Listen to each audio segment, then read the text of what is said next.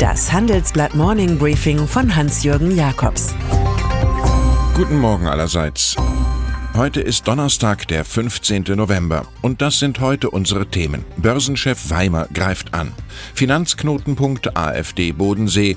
Israels Dilemma.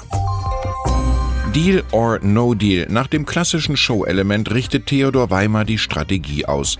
In seinem ersten großen Interview erklärt der Chef der deutschen Börse im Handelsblatt, der Abstand zu den US-Rivalen CME und ICE dürfe nicht zu groß werden.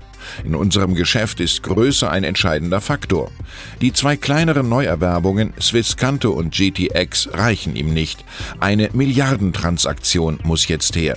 Dass sein Vorgänger Carsten Kengeter über einen geplatzten Deal mit der Londoner Stock Exchange seinen Vertrag einbüßte, kann Weimar als Warnung oder als Ansporn nehmen. Manchmal heißt es eben nur Job or No Job.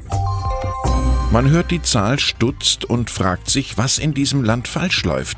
Deutschlandweit haben tatsächlich nur 8,5 Prozent aller Haushalte einen Glasfaseranschluss und damit schnelles Internet. Hinter der schwachen Quote verbergen sich Dramen wie in Berlin. In der Frontstadt der Start-ups ist nur jeder hundertste Haushalt mit Glasfaseranschluss bedacht. In Schleswig-Holstein ist es schon jeder zwanzigste Haushalt. Zugesagt ist flächendeckender Ausbau bis 2025. Wie die Bundesregierung das hinbekommen will, ist genauso sicher wie der Name des nächsten Lottokönigs. Theresa May gewann ein Gefecht, aber noch keine Schlacht. Tatsächlich, nach fünf Stunden Diskussion akzeptierte ihr Kabinett gestern den vorgelegten Plan zum Ausstieg Großbritanniens aus der EU. Alle Minister blieben bei der Stange, auch die lautstärksten Brexit-Fans. Nun muss die britische Premierministerin die viel schwerere Debatte im Parlament in London überstehen.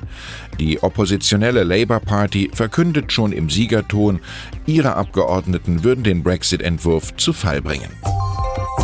Finanzpolitisch ist er offenbar ein Knotenpunkt der Parteienfinanzierung, der AfD-Kreisverband Bodenseekreis.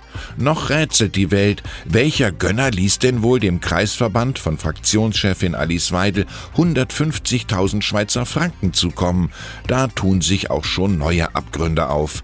Mitte Februar überwies eine belgische Stiftung exakt 150.000 Euro an die AfD-Gruppierung am schönen Bodensee. Hier war Weidels Seeklub die Sache bald klar. Drei Monate später überwies man das Geld zurück. Die Staatsanwaltschaft Konstanz sieht inzwischen einen Anfangsverdacht für einen Verstoß gegen das Parteiengesetz. In Israel liegen plötzlich drei wichtige Ämter in einer Hand. Benjamin Netanyahu ist Ministerpräsident, Außenminister und neuerdings Verteidigungsminister. Alles andere als optimal für eine Demokratie. Neuwahlen sind wahrscheinlich. Die jüngste Regierungskrise entstand, weil Verteidigungsminister Avigdor Liebermann und seine ultranationale Partei die Regierung verlassen. Liebermann sieht aufgrund der neuen Waffenruhe eine Kapitulation vor dem Hamas-Terror. Palästinensische Terroristen hatten rund 370 Raketen abgefeuert, als Reaktion auf einen aufgeflogenen Geheimeinsatz Israels im Gazastreifen. In Israel wurde ein Mensch getötet, 70 wurden verletzt.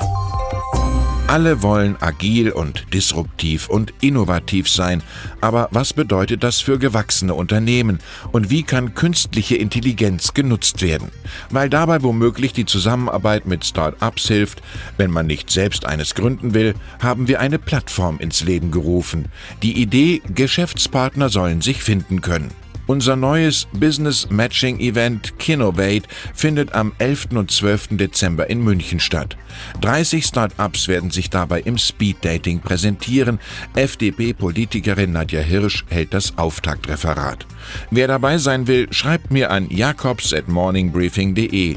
Wer die fünf Karten bekommt, entscheidet das Los. Und dann ist da noch Jan Singer. Nach nur zwei Jahren an der Spitze der US-Lingeriefirma Victoria's Secret dankt sie ab. Das einst kultige Unternehmen hat seit langem schon mit Absatzproblemen zu tun. Der Geschmack der Leute ändert sich rascher als das Sortiment. So verdunstete der Sexappeal der gebotenen Lingerie und Al Brands, der Eigentümer aus dem US-Staat Ohio, entschloss sich nun durchzugreifen. Ich wünsche Ihnen einen attraktiven Donnerstag. Es grüßt Sie herzlich Hans-Jürgen Jakobs.